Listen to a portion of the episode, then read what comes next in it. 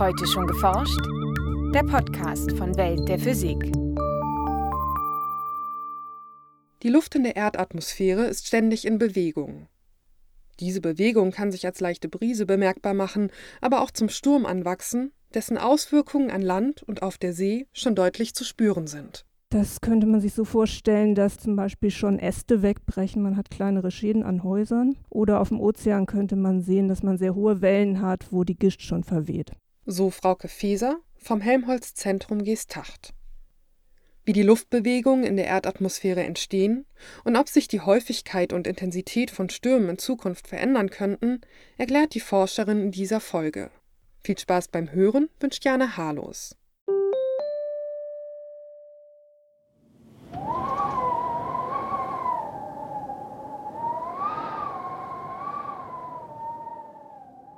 Er pfeift durch die Gassen und bläst uns ins Gesicht. Der Wind. Als Wind bezeichnet man in der Meteorologie eine stärkere Luftbewegung in der Atmosphäre und zwar hervorgerufen durch regionale Druckunterschiede und die ist immer gerichtet vom hohen Druck hin zum niedrigen Luftdruck. Und äh, je stärker jetzt diese Luftdruckunterschiede sind, umso stärker weht dann auch der Wind. Erklärt Frauke Feser vom Institut für Küstenforschung des Helmholtz-Zentrums Geesthacht. Der mittlere Luftdruck beträgt auf Meeresniveau 1013,25 Hektopascal oder etwa ein Bar. Er wird durch das Gewicht der Luftsäule hervorgerufen, die sich über uns und jedem beliebigen Punkt der Erdoberfläche auftürmt und bis in das Weltall erstreckt. Je mehr Luftteilchen sich in dieser Luftsäule befinden, desto höher ist der Luftdruck. Nach den Prinzipien der Thermodynamik strebt die Natur stets eine Gleichverteilung der Teilchen im Raum an. Um das zu erreichen, strömt Luft ganz ohne Zutun aus einem Hochdruckgebiet in ein Tiefdruckgebiet. Demnach müsste der Luftdruck also überall ausgeglichen sein, was offenbar nicht der Fall ist.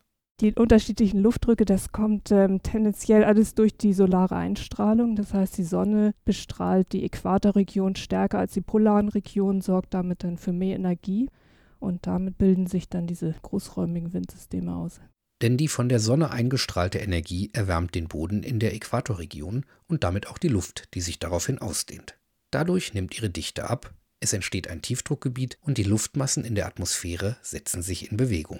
Wenn man sich jetzt vorstellt, dass die Luft idealisiert in den Äquatorregionen jetzt aufsteigt, weil sie sich dort so stark erwärmt hat, und dann bis zu den Subtropen hinfließt, und äh, das bildet sozusagen eine so eine richtige Zirkulationszelle aus. Die am Äquator aufsteigende Luft strömt zunächst in großer Höhe nach Norden und Süden, wobei sie sich allmählich abkühlt und in den Subtropen bei etwa 30 Grad nördlicher und südlicher Breite wieder absinkt.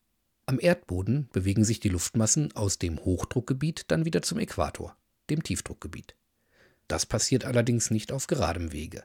Die Winde werden durch die sogenannte Corioliskraft nach Westen abgelenkt. Ja, die Corioliskraft, die ist ganz entscheidend. Das ist also die Kraft, die durch die Erdrotation entsteht. Die wirkt auf der Nordhalbkugel nach rechts, auf der Südhalbkugel nach links. Angetrieben durch Luftdruckunterschiede und abgelenkt durch die Corioliskraft entstehen rund um den Globus die Passatwinde. Auf der Nordhalbkugel der Nordostpassat und auf der Südhalbkugel der Südostpassat, jeweils zwischen Äquator und Subtropen. Zusätzlich zu diesen beiden großen Windsystemen bilden sich auf der Erde vier weitere Zirkulationszellen, also kreisförmige Luftströmungen, aus. Und äh, genauso entstehen noch mehr Zellen. Also zwischen Subtropen und polaren Regionen haben wir eine Zelle, die dann entgegengesetzt strömt. Das erzeugt dann bei uns die Westwindregion der gemäßigten Breiten. In den polaren Regionen gibt es eine weitere Zelle, ebenfalls jeweils auf Nord- und Südhalbkugel. Somit wird die Erde von insgesamt sechs Zirkulationszellen umspannt, die sich symmetrisch um den Äquator anordnen. Europa liegt zwar in der Westwindregion, doch der Wind kann durchaus auch aus anderen Richtungen kommen. Wir haben bei uns jetzt nicht unbedingt immer Westwind, das ist tatsächlich eine idealisierte Vorstellung, das Ganze. Man muss sich schon vorstellen, dass es da immer wieder Störungen gibt, die dann dafür sorgen, dass wir zum Beispiel auch mal eine Ostwindwetterlage bekommen und nicht immer nur Westwinde bei uns haben. So treten die verschiedenen Zirkulationssysteme beispielsweise untereinander in Wechselwirkung und auch die Ozeane können die globalen Luftströmungen beeinflussen, sodass sich eine komplexere Dynamik ergibt. Neben den erdumspannenden Windsystemen bilden sich auch lokale Luftbewegungen aus. Auf der sogenannten Beaufort-Skala lassen sich diese Winde anhand ihrer Stärke einordnen. Das ist ähm, eine Skala, die wurde vom Admiral Sir Francis Beaufort entwickelt. Das ist eine Skala, die reicht von 0, Windstille, bis 12, Orkan. Und dort kategorisiert man den Wind anhand seiner Auswirkungen. Das heißt, entweder anhand seiner Schäden, was man so sieht an Wäldern oder Häusern zum Beispiel, oder anhand der Wellen, die er auf dem Ozean auslöst. Auf diese Weise lässt sich die Windstärke ohne direkte Messung der Windgeschwindigkeit abschätzen.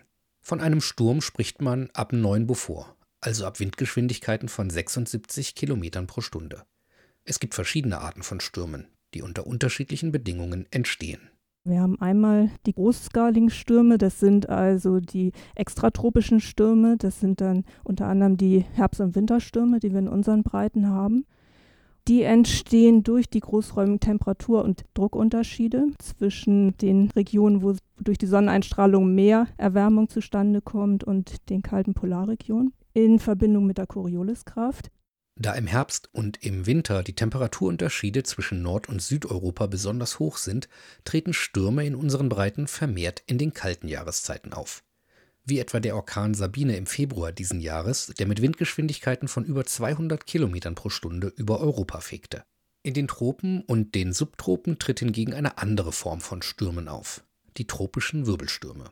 Je nach Entstehungsort tragen sie unterschiedliche Namen. Hurricanes bilden sich über dem Nordatlantik und dem Nordostpazifik, Taifune über dem nordwestlichen Pazifik und Zyklone über dem Indischen Ozean und dem südlichen Pazifischen Ozean. Die entstehen über dem sehr warmen Ozean. Die brauchen also wirklich diese Energie durch das warme Ozeanwasser. Ab 26,5 Grad können die sich bilden. Und dazu braucht man dann auch wieder die Corioliskraft und eine geringe Windscherung muss noch dazu kommen. Also Windscherung heißt, dass der Wind sich mit der Höhe entweder in der Richtung dreht oder in der Geschwindigkeit sich ändert.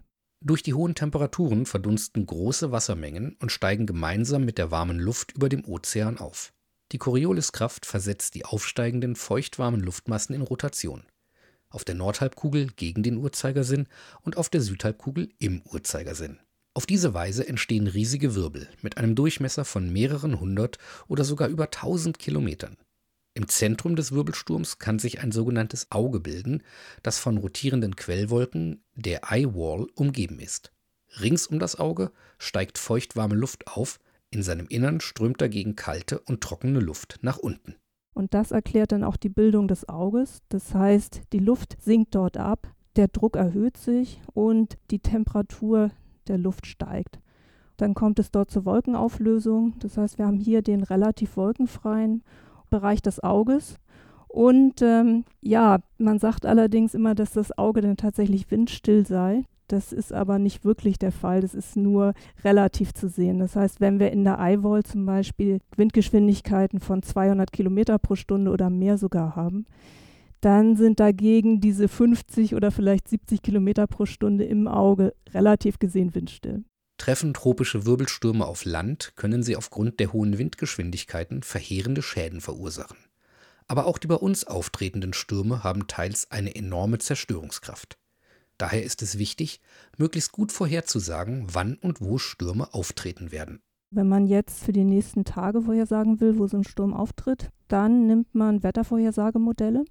Da geht jetzt also alles an ähm, verfügbaren Messungen, was man hat, geht dort ein in so ein Modell. Und ja, dann kann man mit dem Modell für die nächsten Tage eine ordentliche Sturmvorhersage machen. Also gerade für diese großen tropischen Wirbelstürme klappt das schon sehr gut. Wobei man sagen muss, dass ab ein paar Tagen dann irgendwann die ähm, genaue Bestimmung der Zugbahn sehr, sehr schwierig ist. Denn wie sich ein Sturm genau entwickelt, hängt von verschiedenen Faktoren ab etwa von den großräumigen Luftströmungen in der Region, aber auch davon, wie viel Energie der Sturm beispielsweise über dem Meer aufnimmt und wo er auf das Festland trifft. Detaillierte Sturmvorhersagen für mehr als etwa fünf bis sieben Tage zu machen, wird dadurch nahezu unmöglich. Klimatische Aussagen über Änderungen der Sturmstatistik, etwa über die Häufigkeit und Intensität von Stürmen in den kommenden Jahrzehnten bis Jahrhunderten, lassen sich dagegen durchaus treffen. Dort ist es dann auch nicht mehr so wichtig, dass der Sturm wirklich im Jahr 2050 an einer bestimmten Stelle wirklich richtig simuliert wird. Das ist natürlich auch gar nicht möglich, sondern hier interessiert uns, dass die Sturmverteilung richtig berechnet wird, die Sturmstatistik und dass wir daraus dann Änderungen für die Zukunft ableiten können. Um dieses Ziel zu erreichen, blicken die Forscher um Frauke Feser zunächst in die Vergangenheit der letzten Jahrzehnte oder sogar Jahrhunderte. Sie untersuchten beispielsweise die Stürme in unseren Breiten, also im Nordatlantik und in Europa, anhand von Wetterdaten aus den vergangenen 140 Jahren. Dabei zeigte sich, dass die Sturmaktivität über die Jahrzehnte stark schwankt. Aber was wir nicht sehen, ist ein Trend für die gesamte Zeit. Das heißt, es gab zum Beispiel von den 1960ern bis Anfang der 1990er gab es einen sehr deutlichen Anstieg in der Sturmaktivität. Und dort wurde dann gleich spekuliert, ob das jetzt schon ein Zeichen für den Klimawandel ist. Wenn wir uns jetzt aber die neuesten Jahre angucken, dann sehen wir, dass sich die gesamte Sturmaktivität wieder auf Durchschnittswerte eingependelt hat. Für ihre Arbeit nutzen die Forscherinnen und Forscher neben meteorologischen Messdaten auch Klimamodelle, um die Häufigkeit und Intensität von Stürmen, wie etwa der Winterstürme über dem Nordatlantik und Westeuropa, in der Zukunft abzuschätzen. Für die Zukunftsszenarien, da ist es so, dass sich die Studien noch sehr uneinig sind, ob die Sturmfrequenz zunehmen wird oder nicht. Aber was fast alle Studien sehr deutlich übereinstimmend sagen, ist, dass die Sturmintensität zunehmen wird. Dieses Ergebnis ist ein weiteres Anzeichen für die weitreichenden Folgen des Klimawandels. So müssen wir uns in Zukunft nicht nur auf eine höhere Durchschnittstemperatur einstellen, sondern auch auf extremere Wetterereignisse wie heftige Hitzewellen, Überschwemmungen und Stürme. Ein Beitrag von Kim Herrmann, gesprochen von Jens Kube. Welt der Physik wird herausgegeben vom Bundesministerium für Bildung und Forschung und von der Deutschen Physikalischen Gesellschaft.